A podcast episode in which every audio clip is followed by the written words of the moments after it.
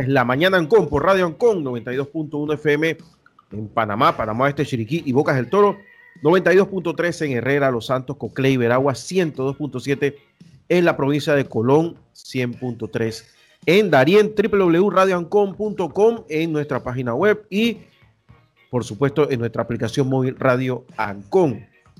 Usted bájela en cualquier celular y ahí puede vernos y escucharnos. También ustedes nos pueden seguir en nuestras redes sociales. Radio Ancon Pa en Instagram y Twitter, Radio Ancon Panamá en Facebook y Radio Ancon en YouTube.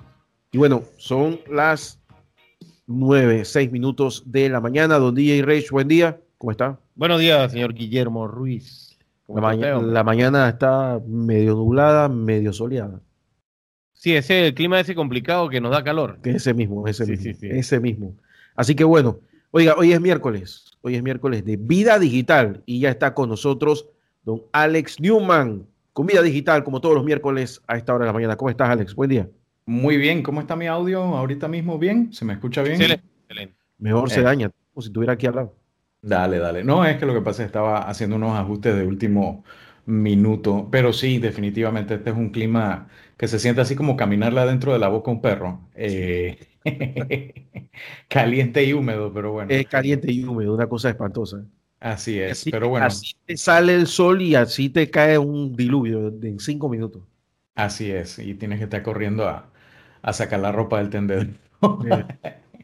recoge la ropa, recoge la ropa. Así mismo es. Pero bueno, yo eh, estoy aprovechando que hay una buena cantidad de luz aquí para que funcione la cámara. Eh, siempre es bueno y siempre le aconsejo a la gente no estar en contraluz cuando están en, las conversaciones en Zoom y, y, en Skype como estamos en este momento. Ese es un consejo que siempre le doy a la gente, lo mismo de poner la cámara al nivel de los ojos para que se vea un poquito más eh, natural la cosa. Cosa que por lo menos tú todavía no has hecho ni una ni la otra, te veo en contraluz y además te veo de abajo para arriba, así que te veo todos los, pelitos de la nariz. Y, pero bueno. El problema es que tengo que subir entonces. Así es, pero yo siempre aprovecho es los directorios telefónicos, que para algo tienen que servir. Entonces, tiene que quedar como por aquí, ¿no? Exactamente. Tengo un pedestal de computadora ahí en el carro, se lo puedo prestar todos los días. Exacto. Digo. Todos los DJs tienen, tienen un pedestal de esos por ahí. Así que bueno, no, regresando a temas un poquito más serios y más, eh, más preocupantes.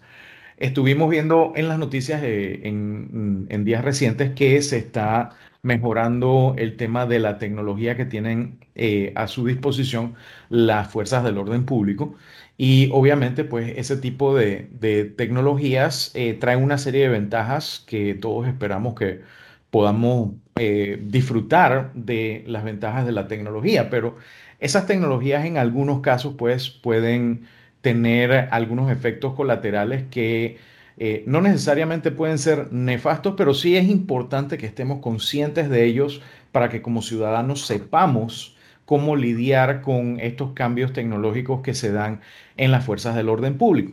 Para eso hemos invitado a Ariaxna Vázquez, que es eh, una investigadora del Instituto Panameño de Derecho y Nuevas Tecnologías y Pandetec, para que nos converse sobre eh, estos cambios de la tecnología del Pelepolis, hacia dónde van, qué es lo nuevo, qué es lo que trae y qué tenemos que tener nosotros eh, como ciudadanos conciencia acerca de nuestros datos, nuestros datos personales, nuestra privacidad y lo que implica para nosotros cuando andamos por la calle y tenemos que interactuar con los agentes del, orden público. Buenos días, Ariaxna. Gracias por estar con nosotros. Cuéntanos cuáles son los detalles más importantes de estas nuevas tecnologías, cómo se llaman, cómo funcionan y qué traen de nuevo. Ok, buenos días Alex. Primero, muchas gracias por la invitación a IPANDETEC. Bueno, todo empezó porque hace unas semanas la Policía Nacional solicitó un traslado de partida para la compra de este nuevo sistema eh, llamado el Policía Inteligente, que como bien dices es el que va a reemplazar al tan famoso Pelepolis. Entonces, este traslado de partida fue solicitado a la Comisión de Presupuesto de la Asamblea Nacional y en efecto fue aprobado para hablar un poco de lo que era el Pelepolis y ponerlos en contexto, Pues el Pelepolis o sistema de verificación actualizada era un dispositivo electrónico que se conectaba a las bases de datos de algunas autoridades como la ATT, el órgano judicial, corregidurías, entre otras, y tenía la base de datos de los criminales. ¿Qué pasaba? Que con esto se podía capturar fácilmente a las personas en retenes, en la calle, en alguna intervención policial, pero el principal problema de, de este Pelepolis es que daba falsos positivos.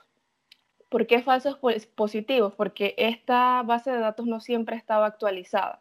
Entonces puede que yo pagase una multa hoy por algo del tránsito, mañana hay un retén, me agarra y no estaba actualizada esta información. Entonces aparece como que yo todavía tengo una deuda con el Estado, con alguna institución, pero en realidad no es así. Entonces, este era el principal inconveniente. En cuanto al, policía inteligente, pues esta sí es una herramienta un poco más innovadora con sistemas de identificación y verificación más sofisticados, por decirlo así, porque ya incluye lo que es el reconocimiento facial. ¿Qué pasa con este reconocimiento facial? En tiempos como los que estamos, por la pandemia, facilita mucho eh, la prevención de los contagios porque el policía no tiene contacto directo con la persona y solamente usa el reconocimiento facial para tener su base de datos. Sin embargo, hay muchas cosas detrás de esto que podemos ir analizando más adelante del riesgo que conlleva utilizar el reconocimiento facial. Además de esto, pues se va a verificar los documentos de identificación de las personas, matrículas de vehículos entre otros aspectos importantes. La verdad es que hasta la fecha la información que se tiene es poca. ¿Por qué? Porque no se conoce el entrenamiento basado en derechos humanos que deberán tomar las unidades policiales, que son las que utilizan esta herramienta, para utilizarla. Y muy importante, sin que se violen las disposiciones de la ley de protección de, datos personales. ¿Cómo podemos nosotros como ciudadanos tener una mejor idea de cómo se va a estar manejando nuestros datos a través de esta aplicación? Me cuentas que no hay mucha información disponible. La poca información que hay, ¿cómo podemos acceder a ella y qué métodos tenemos, qué recursos tenemos para exigir más transparencia? Ok, desde Pandetec pues ya iniciamos esta acción y es que hicimos una solicitud de acceso a la información pública al Ministerio de Seguridad para que nos despejaran algunas dudas al respecto. Sin embargo, esta solicitud se encuentra ahorita en estado de incumplimiento porque no fue respondida en el tiempo estipulado. ¿Y cuáles eran las dudas que queríamos disolver? ¿Qué personas tendrían acceso a estos datos? ¿Cómo va a funcionar? ¿Cómo se van a tratar los datos? ¿Qué datos se van a recabar? ¿Quiénes o quién serían custodios de estos datos? Que es muy importante qué tipo de datos incluye, porque si recordamos, el reconocimiento facial forma parte de los datos sensibles. Entonces, ¿cómo va a ser el tratamiento de estos datos con la nueva ley de protección de datos personales, hablando de lo nacional y también cómo van a ser tratados eh, ciudadanos estadounidenses, europeos, ya que ellos tienen otras regulaciones extraterritoriales? Entonces, son muchas las dudas que tenemos. Ya empezamos el, el camino de hacer esta solicitud y estamos en espera de que nos den respuesta. Por lo general nosotros subimos a nuestras redes sociales también todas las respuestas que hacemos de las solicitudes de acceso a la información pública. Entonces, una forma de que los ciudadanos estén informados es buscar en eh, nuestras redes sociales dándole seguimiento a todos estos temas de innovación tecnológica. De igual forma, pueden verificar también las páginas de la Asamblea que fue donde se hizo eh, la petición del traslado de presupuesto o en la página del Ministerio de Seguridad. ¿Qué, qué recurso tiene el ciudadano cuando hay un incumplimiento en una petición de información pública? Porque por lo menos me mencionas que ahorita mismo están en incumplimiento. ¿Hay alguna consecuencia para los funcionarios que estén en incumplimiento de esta forma para estas peticiones? Ok, lo que podemos hacer es hacer como un segundo llamado para que ellos nos respondan y ya eso también eh, involucraría como otras especificaciones de lo que se estipuló en las solicitudes de acceso a la información pública con ANTAI y todo este tema. Pero por ahora lo que vamos a hacer nosotros es como un segundo llamado para tener la respuesta de, dicho tema. Es que incluso cuando se hizo la solicitud, eh, el ministro actual informó que todavía está como en una fase administrativa, o sea, todavía está en planeación de lo que será el uso y todas estas interrogantes que ya te mencioné. Ahora, estamos prácticamente, nos falta un mes para la mitad del año, conociendo los tiempos de implementación de este tipo de tecnologías, que se haga una, un traslado de partida a estas alturas, que eso tiene un procedimiento, que luego esto se lleve a algún tipo de acto público, porque es lo que uno esperaría, eh, que no fuera eh, un, tema de compra directa, eh, aunque imagino que habrá algún tipo de, intención eh, de tratar de acelerar el proceso de alguna manera.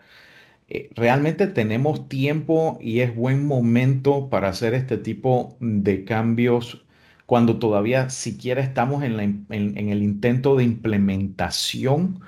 Para, lo pregunto porque en muchos casos cuando esto se hace tan tarde en el año, eh, normalmente proyectos de este calibre uno los debe planificar un año y el 2 de enero a las 8 de la mañana meter los papeles administrativos para empezarlo a, echar a andar, para no caer en vigencia expirada, para no tener toda una serie de, temas administrativos, porque lamentablemente pues nuestras finanzas públicas todavía se manejan eh, por presupuestos de año fiscal, con toda una serie de, de atrasos que no tienen mucho sentido en pleno siglo XXI. Eh, en tu perspectiva, ¿tú crees que este, este proceso eh, llegue a darse de una manera eh, adecuada viendo lo que falta para fin de año? Pues como bien dices, un proceso como este, desde el trámite que implica la solicitud del traslado de presupuesto y lo que es la capacitación a las unidades policiales a todos los que estén involucrados, a todas estas autoridades que le pasan información y que complementan esta base de datos, e incluso a los ciudadanos, porque ellos tienen que saber eh, qué representa que se utilice en ellos esta herramienta, pues si estamos cortos de tiempo, y lo ideal hubiese sido que no se presentara esta solicitud cuando el proyecto está en fase administrativa, sino cuando ya todo el plan todo el esquema esté listo. ¿Por qué? Porque así no tendríamos que hacernos preguntas como las que te mencioné, que son más dudas que, respuestas en realidad, sino que cuestionaríamos el proceso que ellos están utilizando para implementar esta nueva herramienta tecnológica. Por ejemplo, si ellos eh, en esta planeación, por ejemplo, emiten algún tipo de, de medida en, cómo se tratarían los datos personales extraterritoriales de los ciudadanos estadounidenses europeos, nosotros podemos cuestionar eso y decir, no, no estás bajo la ley, sí, sí estás bajo la ley, pero no tenemos esa información para poder cuestionarla. Entonces lo ideal, sí, pues era que se hiciera con más tiempo o que no se pidiera este traslado tan pronto, sino quizás para el otro año y empezar como quien dice con paso firme y no con más dudas que respuestas. Si es que escuchándote yo pienso que lo ideal hubiera sido empezar el proyecto desde ya. Llegado septiembre, decir, permiso, póngame tanto en el presupuesto del otro año, porque esto que ya lo discutimos con la sociedad civil, con todos los participantes en este ecosistema, porque es un ecosistema entre diferentes instituciones, empresa privada, los, los usuarios, eh, las organizaciones como IPANDETEC, por ejemplo, que velan con el, eh, eh, por el tema de los, de, los derechos de los usuarios, del el derecho a la privacidad, el, derecho al manejo responsable de los datos. Y hubieran, como dices tú, empezado con el pie derecho el 2 de enero metiendo los papeles para arrancar y probablemente para esta misma fecha, pero del otro año, tener un programa funcionando con todo lo necesario para funcionar bien desde el primer día y no que de pronto en el presupuesto en septiembre tengan que meter adendas y, y actualizaciones y toda una serie de cosas que incluso con las mejores de las intenciones puede prestarse para una mala óptica. Entonces, y allí, eh, allí me gustaría hacer un paréntesis, y es que cuando se implementó el Pelepolis, hubo un gran revuelo, y es que en 2011 por un juzgado penal fue declarado ilegal. Entonces, si vemos el precedente que ya tenemos del Pelepolis, tomar esta acción, pues hubiese sido eh, mejor hacerlo de otra forma, con más tiempo, con mejor planificación. Sin embargo, el ministro de Seguridad de esa época eh, manifestó que en realidad sí estaba reglamentado en la ley orgánica de la Policía Nacional y que su uso era legal. Aquí, pues, ahorita no tenemos ninguna, eh, ningún inconveniente legal como tal, sino que es falta de información. Quisiéramos tener más detalles sobre cómo va a ser utilizado esta, esta nueva herramienta. Sí, es que en principio es una buena idea tener una fuerza pública informada con acceso a la información necesaria para hacer su labor y de proteger y servir. En, en, en papel, en principio, en idea, estamos todos de acuerdo. Hay que, hay que tener todas las mejores herramientas para hacer un mejor trabajo. Sin embargo, es bueno saber cómo funcionan estas herramientas. No es que quiera sonar a que quiera un manual de instrucciones para un martillo, pero sí es bueno saber eh, cómo van a utilizar esa información y me alegro mucho que eh, organizaciones como IPANDETEC y, muchas otras personas del, sector eh, público y privado están pendientes de todo esto. Te doy las gracias, Ariaxna, por estar con nosotros el día de hoy. Y por favor, en cuanto tengan más información, déjennos saber. Los invitamos de vuelta aquí a Vida Digital por Radio Ancon y los dejo con Guillermo que nos va a llevar un pequeño break comercial y regresamos en breve con más invitados. Gracias nuevamente.